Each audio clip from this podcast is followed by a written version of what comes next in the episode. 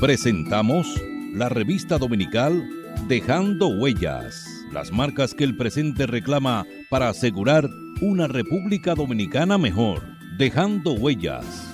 Dejando Huellas. Recuerde que nos puede sintonizar a través del internet www.dejandohuellasfm.net.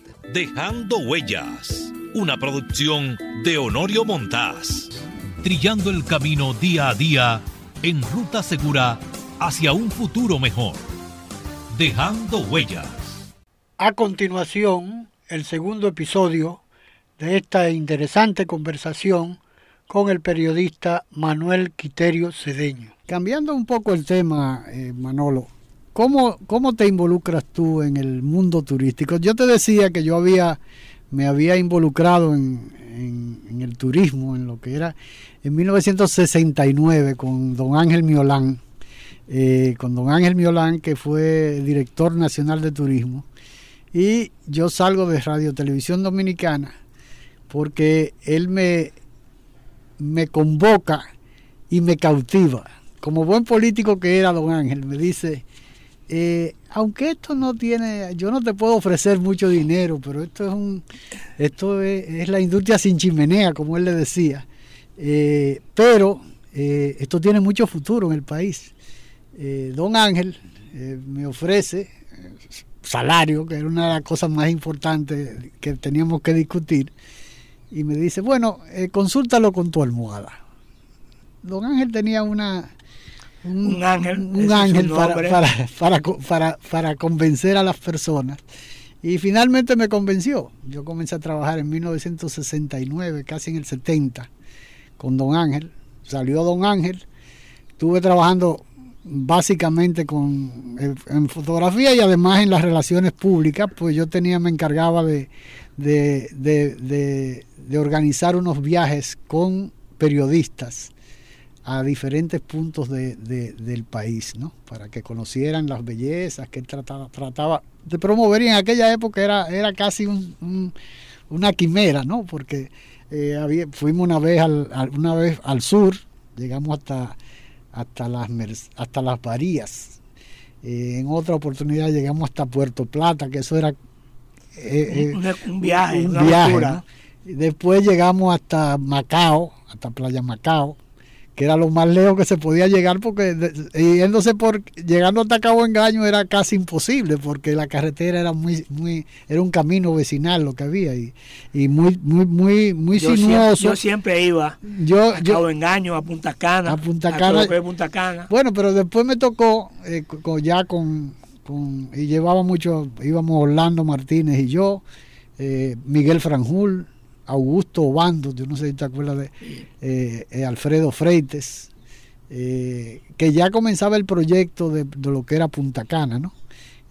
Fran todavía, Fran, digo, Ted Kelly el grupo, y Fran que comenzaba como, como administrador de, lo que era Codetreiza, que era realmente lo que, es, lo que era Punta Cana. Tenía seis cabañas que se dividían en, en dos habitaciones y una casa club con cuatro o cinco habitaciones. Eh, y había además un gerente residente que en una oportunidad fue este eh, Méndez, aquel que corría eh, carros. Tuvo, cuando se casó, se fue de, de, gerente residente allá. También estuvo un señor de origen un cocolo, ¿no? Era, era pianista. Y era un entertainment porque había una pequeña un pequeño eh, barcito, un, ranchito que era una cuestión de cana. No me acuerdo cómo se llamaba ese señor que era un excelente entretenedor porque era pianista. Él no cantaba pero eh, hacía un ambiente no y yo me encargaba llevé allá muchísimos periodistas. Eh, el otro día hablaba con Fran precisamente de, de los periodistas que iban a, Punta Cana, ¿no? Eh, Virgilio Alcántara, Ramé Gómez Pepín, Francisco Álvarez Castellanos, eh, ¿quién más? Bueno, un grupo numeroso de, periodistas, Juan Bolívar Díaz, que íbamos, muy a menudo, eh, y siempre estuve vinculado por un lado, traté de allegar muchos periodistas, de concientizarlo con relación a lo que era la industria de, sin chimenea, como le llamaba Don Ángel. Pero, ¿cómo entra Quiterio Cedeño en ese mundo? Y, y cuando por algunas cosas se me hablan del corazón, trabajando en esos montes. No, yo trabajé, si yo tuviera de a cinco pesos, la cantidad de coco que yo cargué y manejé en, esa, en esas playas, yo sería multimillonario. Multimillonario. O sea, tú cargabas coco, ¿pero para qué? Bueno, eh, aquí se portaba, no sé si todavía se hace mucho coco. Toda esta playa del este y la de Samaná eran, eran fincas de coco. Y aquí se portaba coco y copra, coco entero a Alemania. había, había una forma de medirlo por el tamaño. Había unos aros en la que tú metías el coco, el, aro, lo que, lo que no, no cabía en este era número uno, lo que no cabía en este era número dos, era de tamaño. se metían en saco, era un saco ya de tamaño estándar. Y Pero el coco, el, coco pelado. El coco, sí, el coco, sí, sin la... Sin eh, la... Sin la jícara. Sin la jícara.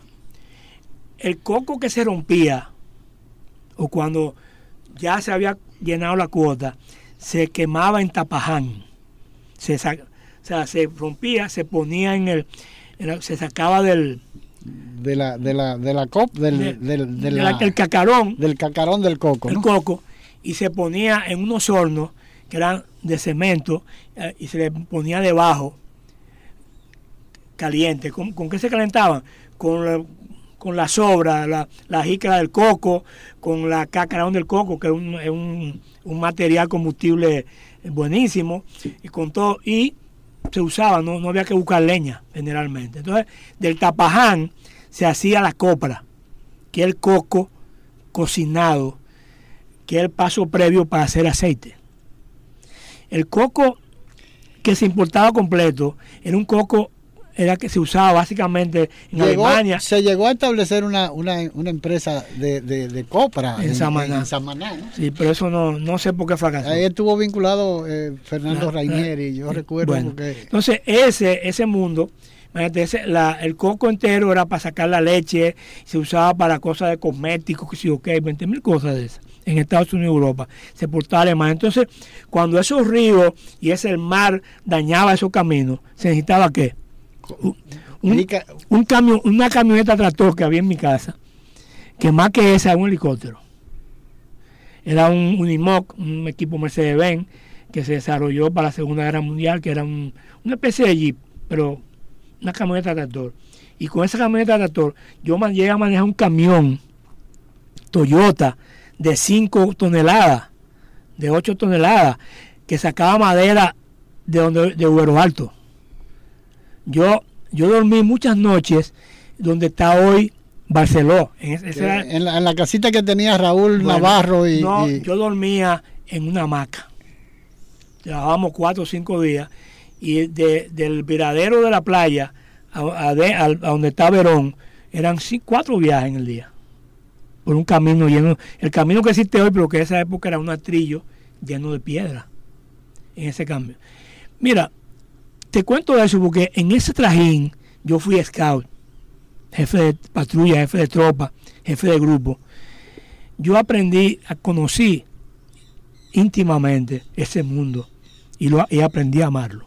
Es decir, yo nunca fui. Yo, recuerdo, yo tengo una anécdota interesante. Yo, nunca fui. que ahora me viene a la mente. En una oportunidad, mm, invito yo a Miguel Franjul, porque yo vivía buscando quién me acompañara, no era ni... Entonces yo, le decía, Fran, voy para allá, a Fran Reinieri, ¿no? Y invito a Miguel Franjul, y eran como las la 3 de la tarde, ¿no? Pero en esa época había que irse por Macao, dando la vuelta por ahí, hasta llegar a Cabo Engaño y de ahí era un paseo llegar a, lo que era el campo de aterrizaje, del campo de aterrizaje pues llegábamos a, Punta Cana sin, sin problema, pero eran las 3 de la tarde, ¿no? Y Franjul anda conmigo dando vueltas en el eh, yo recuerdo que tenía un carro nuevo, un, un, Colgalan y salimos como a las 6 de la tarde para Punta Cana que, uno se tomaba casi ocho horas para llegar. ¿eh? 12, 12 1 de la mañana. Eh, llegamos, no, y cuando llegamos, cuando llegamos a Cabo Engaño, eh, íbamos hablando que precisamente en esos días habían sido el desembarco eh, de Caracoles. Y vamos hablando de que ya se sabía que Camaño estaba en, había desembarcado y que había seguro una, se había eh, la, la, seguridad y, los controles y esas cosas eran eh, iban a ser nosotros no tuvimos en ninguna parte no pararon ¿no? pero cuando llegamos a Cabo Engaño había un arenazo en la cuando uno comenzaba a cruzar el, el, faro y nos enchivamos ahí. en un colgado, imagínate. Imagínate. Lejos llegaron. Llegamos. Lejos llegaron. No, porque yo tenía, yo tenía una experiencia, yo me iba por la playa, yo me tiraba por la playa y como la arena de la playa estaba dura, yo por ahí aceleraba todo lo que da. Pero cuando lleguemos, llegamos ahí a la, a la, al faro, nos enchivamos, empezamos a meter, de noche oscuro total y absolutamente, ¿no? Le metimos una cuanta eh, penca de, coco. Finalmente nos amaneció, aclareó y entonces logramos, porque por ahí no pasa nadie. Eso es. Ahora, en esa época se podía hacer todo eso desarreglo. ¿Tú te imaginas ahora, con la inseguridad que hay en este país, tú eh, aventurarte que si, si existiera ese, trayecto eh, por la costa, tú lo podías hacer. Pero el gran temor que teníamos, además, era que nos vincularan con alguno de los del, del, problema de, de, Camaño. ¿no? Porque era en esa estamos hablando en, los, en los 12 años de Balaguer. pues yo, yo realmente, mira, yo eso que estoy diciendo, eso fue mi parte de mi vida. Eso a mí ya me ha ocurrido 100 veces. Entonces yo, de los, de los 8 a los 16 eh, años, di muchos brincos en esa playa, en esos montes, en esos bosques. Conocí como yo digo, íntimamente ese mundo. De, además fui escado. Después... Eh, tú lo disfrutabas como, escado. Bueno, después de eso, pues seguimos disfrutando tal cosa. Bueno, conociendo el mundo. Un día, mm, eh, estoy en el nuevo diario, no, que en el periódico El Sol, perdón, y me llega la revista Bohío. Del Augusto Caminero. Y yo no la había, la primera vez que la veía. Y la tomé y me, interesó. Y comencé a ver otra, otra, era la época en que tú no tenías internet. O sea, una revista que. No, existía. Una revista que tuviera artículos, documentos de la OMT, información, era interesante. Qué interesante esto. Y en 1977 voy a México, a la, a la, al Congreso de periodista. De, de, funda, de fundación de la Federación Latinoamericana de Periodistas, FELAP. Yo la secretaria, secretaria del Sindicato de Periodistas, eh, y arranco para allá. Allá fui a, Acapulco. Y, yo dije, pero, y, y, los mexicanos ganan dinero con esta porquería. Oye, la playa de Iguel le dan 20 patadas a esto. O sea que, bueno, comencé a. Realmente, ¿qué, ¿cuál era mi, periodismo? Era económico y político. Yo fui el primer periodista que analizó demografía política, es decir, el problema de la población, reportaje en el sol, análisis político. Ah, ese era mi mundo, economía y política. Por la economía quizás llegué al turismo, porque para mí fue era inicialmente era un fenómeno económico. Decíamos, aquí está el negocio. Si los mexicanos ganan con esto, pues imagínate que nosotros no vamos a hacer con, con las playas de mi región. Por ahí comenzó. Vamos a una pausa, Quiterio, y regresamos en un instante. Estamos conversando con Manuel Quiterio Cedeño. volvemos en un instante. La patria somos tú y yo, la familia toda el suelo que nos legaron los padres fundadores. El derecho a ser libres y felices, a trabajar con alegría y seguridad, depende de nosotros. Renovemos los principios que ayer inspiraron a los buenos dominicanos, inmortalizados en los símbolos que nos identifican como pueblo. Defendamos palmo a palmo nuestra patria porque es como defendernos a nosotros mismos en las presentes y futuras generaciones. Enarbolemos pues nuestra bandera, blasón eterno de los sagrados valores de la dominicanidad. Un mensaje de Dejando Huellas, su programa de la tarde. Juan Pablo Duarte, digno siempre de admiración y respeto, hablaba así.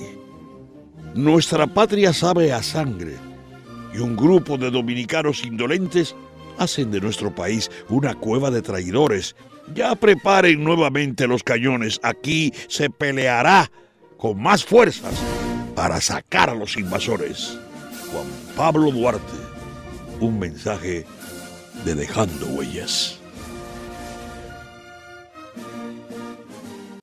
La patria es raíz y sentido de la vida, luz del alba, bandera tricolor que digna tremola los cielos. Patria es humanidad. Patria es la lengua, la cultura, modos de vida. En el 68. Acuérdate que, en el 66 la constitución decía que se duraba dos, años en la en, la, en, la, en, los síndicos. La, sindicatura se la autoridad municipal con Guarionello. Se modifica, para, bueno, pero la, esa elección, papá se la ganó con varios amigos. No solo él, pero vamos a decir, papá era un cerebro, era un estratega político un tremendo, un analista y cosas. Te voy a hacer una anécdota. Papá, un día yo llego, periodista ya de última hora, compro Roma Corí, que le gustaba a él, y me voy para Higüey. Me tocaban vacaciones, no sé qué, o fin de semana libre, o cualquier cosa. Viernes, jueves. Y mamá, ¿dónde está? Y papá, no, tu papá está en. Estaba para eh. Somos patria. Nos une una cultura, un territorio e idénticos propósitos. Somos patria. Conquistamos la libertad en la espada, en el trabuco y el coraje. Somos patria. En la libertad nos hemos convertido en los mejores guerreros de la paz. Somos patria en las voces, en la lengua, en el eco, en el canto y en la historia que tres razas han puesto a circular en nuestras venas. Patria amada, en nuestros laberintos interiores, vive para siempre. Un mensaje de Dejando Huellas, su programa. Entonces, en el sol, eh, seguí recibiendo, veía la revista de, de Augusto, conocí que existía un Tour, un día fui y me metí en un Tour. En el sol comenzamos a dar seguimiento entonces a lo que era turismo en aquella época, que era eh, la Dirección General de Turismo y el aeropuerto. Dirección Nacional. Y, que fue uno de los logros de Don Ángel, porque antes era general, ¿no? Entonces Don Ángel, como un gran logro, anunciaba que ya no era la Dirección General, sino la Dirección Nacional, de Turismo. Entonces, esa era la fuente. ¿Quién? Daniel García era eso. En eso, con Nelson Marte, nos inventamos un, un, una, un, un, suplemento de turismo para Semana Santa.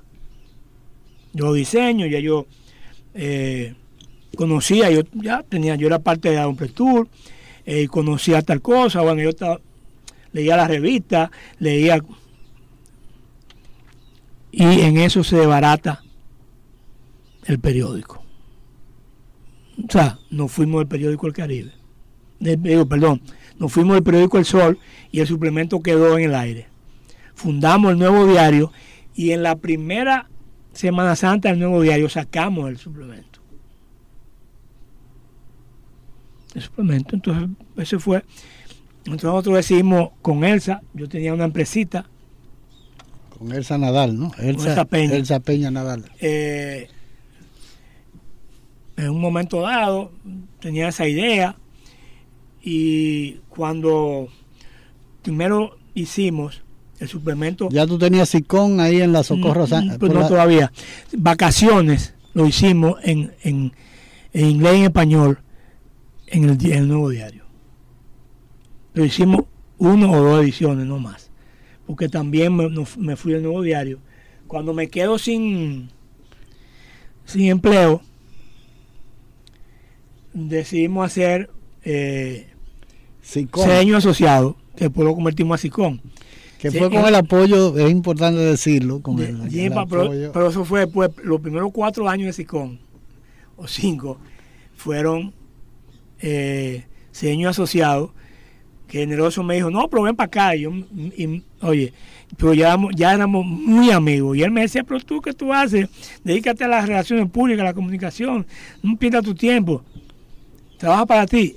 Y, me dijo, cógete, coge esta habitación. Ahí nació, ahí nació en la 30 de marzo.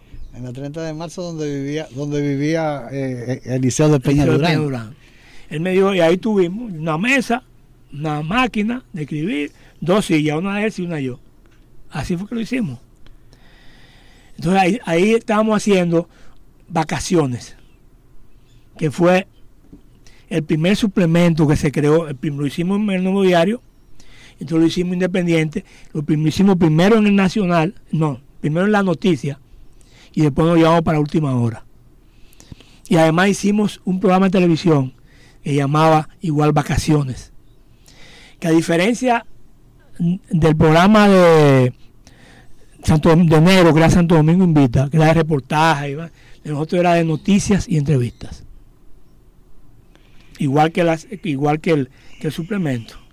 Suplemento en última hora, primero la noticia, después en última hora, y el programa de televisión Vacaciones. Yo escribía, él, era la que daba la cara y leía y cosas. A mí nunca, nunca me he sentido cómodo con la televisión. Y ahí viene, vienen otros contratos.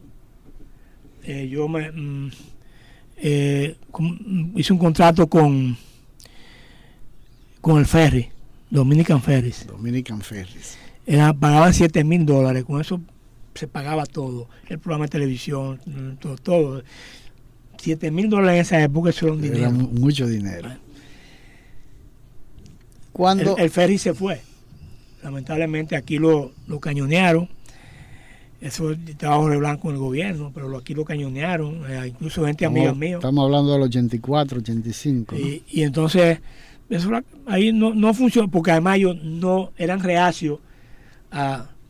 Yo decía, bueno, pero hagamos esto, hagamos esto. Bueno, espérate, eh, eran unos franceses, ¿verdad? Eh, complicado, Francia, el otro mundo. Ellos no entendían este país y el gerente general era Tinazzi, no me acuerdo el nombre, ese era el apellido, que era un italiano, capitán de, de buque, de, oye, el, el, ferry fracasó y se fue. O sea, fracasó por los obstáculos que le pusieron las compañías de seguro desde el gobierno, desde aduana. No quiero desarrollar mucho para no tocar la, la, la necesidad de un amigo. Desde aduana y del gobierno, migración y todo, las compañías de seguros y sobre todo los importadores de autos. Los importadores de autos.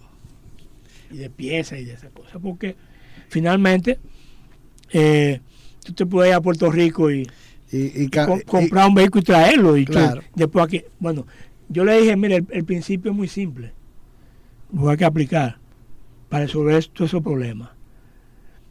El que va en carro no puede venir a pie y el que, y el que va a pie no puede venir en carro. ¿Ya? Punto. Una forma eh, valiente de resolver el problema. O sea, ya, o sea, era, era, una regulación que el ferry podía aplicar. Si el, si el gobierno se le exigía, podemos hacer eso. No, no se hizo, por lo que querían era la desaparición.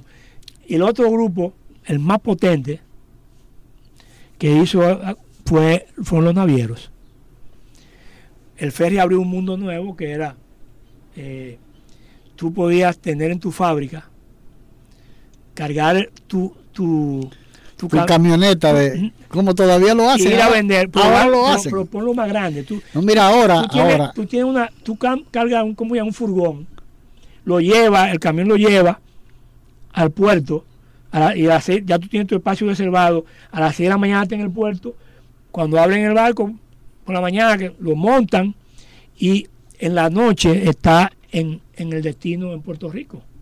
Entonces, eso abrió aquella cosa de que la, la fábrica gemela, la industria gemela, La industria gemela, fue- era- por eso. Entonces, imagínate, el, el gran negocio, el negocio de llevar furgones en 24 horas a Puerto Rico, era más mejor que llevar gente. Pero claro que sí. Entonces, los navieros Se, se, se- se, ¿verdad? se- se revoltearon y incluyendo, la, incluyendo la navidad de Puerto Rico y los navieros de aquí, Claro. los que tenían la- los negocios.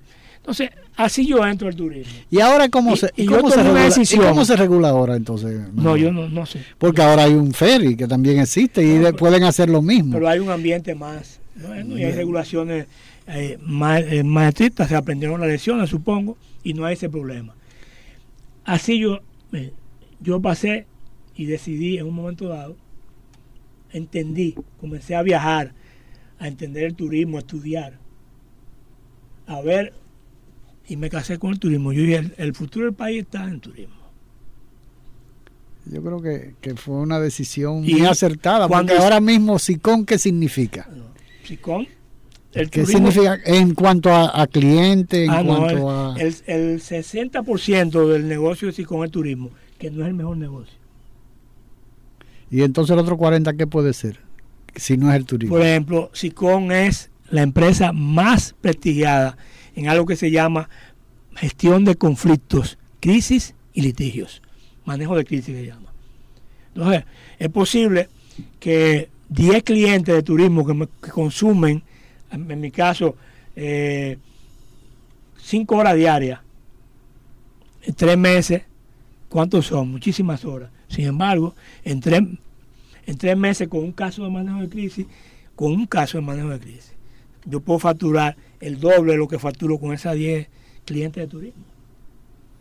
O sea que tú has, tú has abierto una serie de, de, de, de- de- Nosotros- de productos Sí. en SICON diferente que no solamente No. es el, el trabajo el Turismo, vinculado con no, el mira, turismo turismo es en parte eh, es un negocio, o sea, no quiero decir si con factura y factura bien, ha hecho cosas, eh, ha, sido innovador.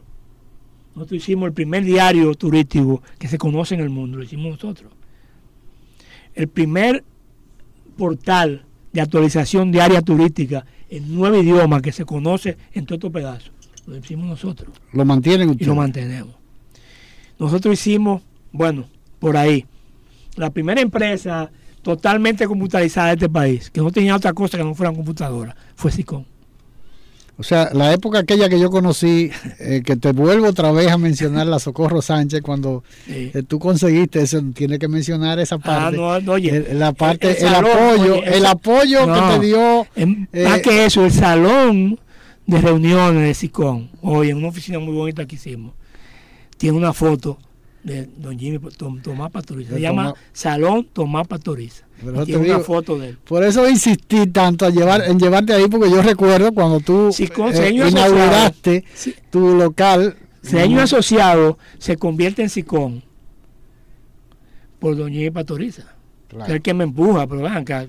Ya Sí, te he dicho varias veces, yo que- te he dicho varias veces que, Que que el te, problema no son los cuartos. que te voy a ayudar a hacer, no, la empresa, tú quieres hacer una finca en Higüey, yo, yo te voy a apoyar. Tú quieres hacer un, un cafetín en, en la esquina, te voy a ayudar. Tú quieres hacer una empresa, te voy a ayudar. Dime lo que tú quieres hacer. Yo te voy a apoyar. La verdad que yo recuerdo que fue contigo eh, un, un apoyo increíble. Y me y después yo lo consultaba, entonces me dijo, oye, te, te está haciendo ahí tu amiga, tu, resuelve tu vida. Sin mí. no joda tanto.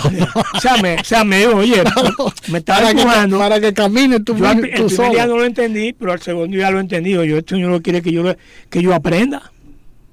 No me consulte tanto, a tu vaina. No, y además, eh, volviendo a las computadoras, eh, yo recuerdo que yo llegaba a veces de, de- de- a medianoche, que yo siempre he sido un noctámbulo, ¿no? Y me encontraba en Sicón a un grupo de amigos. Eh, eh, ¿Quiénes? Eh, eh, Fausto, eh, por ejemplo, Rosario, Olivo. estaba, estaba, estaba también Miniel Montero. Sí. en la madrugada recortando fotocopias de periódicos para mandarle un dossier a los, a los clientes, entre comillas, que había. ¿no? Bueno, Que- ahora lo mandamos, ahora es por, por todo por digital y por correo electrónico. Sí, la gente tiene un, un, un portal, un- tiene acceso a una a un- una carpeta eh, donde Y tienen que todo ellos, su- ellos bajan eh, a discreción lo que les Sí, lo interese. que- no, ellos reciben, vamos a decir, lo reciben y lo, pero quiero decir, si quieren tenerlo, Archivados ellos allá. está en la carpeta todo. Y ahí se le pone el análisis de... de- Y todo lo que pueda ser eh, eh, de interés para un cliente individualizado, ¿no? Claro. Yo creo que ha sido una... un- Entonces, así, el, mire, el turismo, nosotros cuando hicimos SICON, pasamos a O sea, que tú puedes decir que tú has sido uno de los primeros periodistas emprendedores de, de, de, de tu generación y, de, y, de, Sí. y de muchas generaciones, ¿no? ¿no? Y varios, algunos de los que son hoy emprendedores aprendieron el SICON ahí era donde quería llegar. y han aventajado al maestro.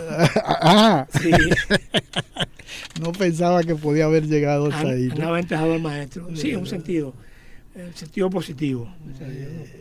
¿Tú Mira, yo, yo no tengo dinero, más que el que es suficiente para vivir, para que mis hijos vayan a la universidad y tener una, una casa, un carro, un vehículo.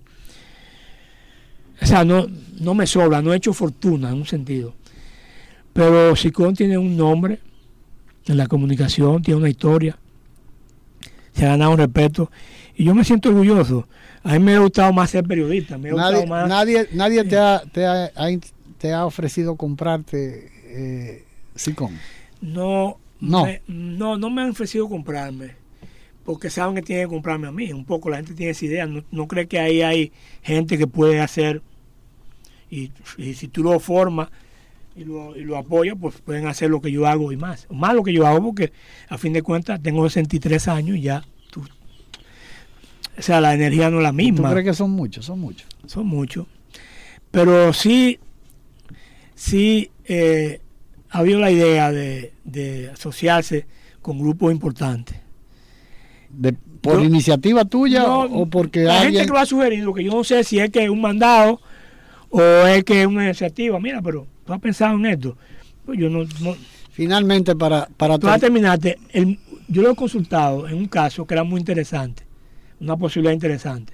Que no sé si me lo mandaron a decir o fue un consejo de un amigo. Mira, ¿por qué tú no, por qué tú no le vendes la mitad de esta vaina a, esta- a este grupo? Que, que solamente con los trabajos de ellos va a haber dinero de sobra.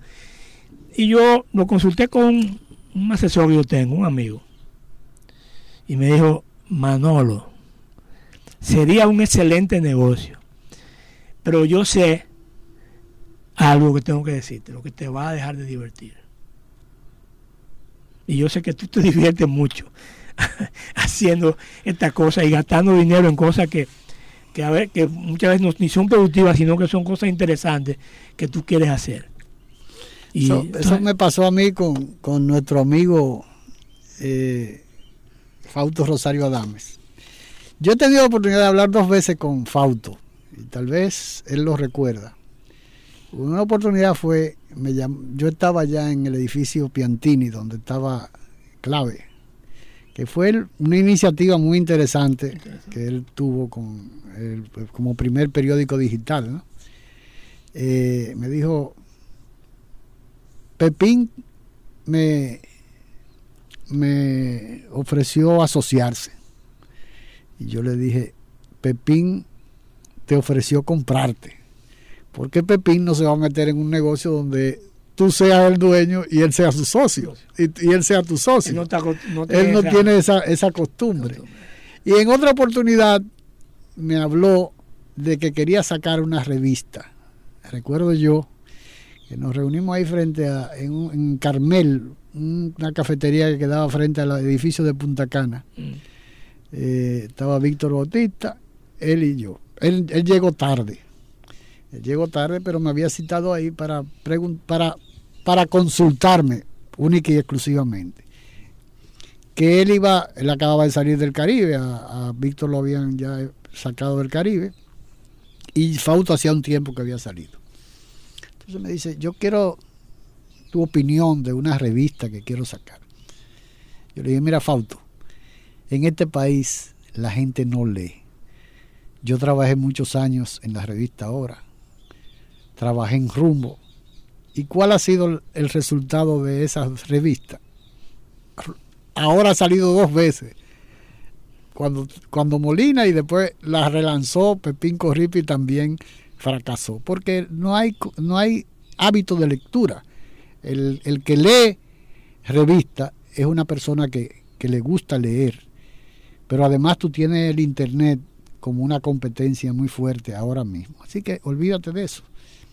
Y yo creo que esas son de, esas cosas que uno tiene que entender eh, cuando le dan esos consejos como el que te dieron a ti, que es un consejo inteligente, de que eh, eh, va a dejar de divertirte. Realmente tal vez el mensaje, eso el mensaje tenía era mucho más profundo. yo decidí, yo, decidí hace tiempo, o aprendí hace tiempo que yo, si no me cambio el cerebro por otro, no llegué donde, o sea, en términos económicos, tengo lo que puedo tener, en un sentido. O sea, que yo, bueno, a lo mejor mañana me invento un negocio que se pegue y, el, dinero llega por, por chorro. Es posible.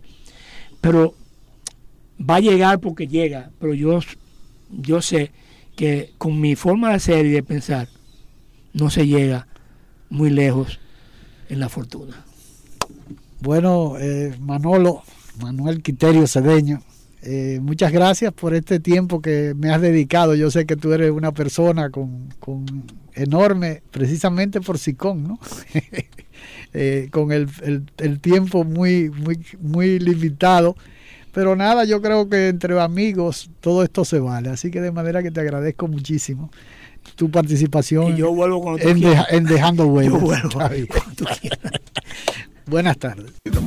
Agradeciendo haber estado con nosotros, se despide de ustedes Dejando Huellas, esperando poder contar con su audiencia en un programa más de Dejando Huellas, bajo la dirección y producción de Honorio Montaz.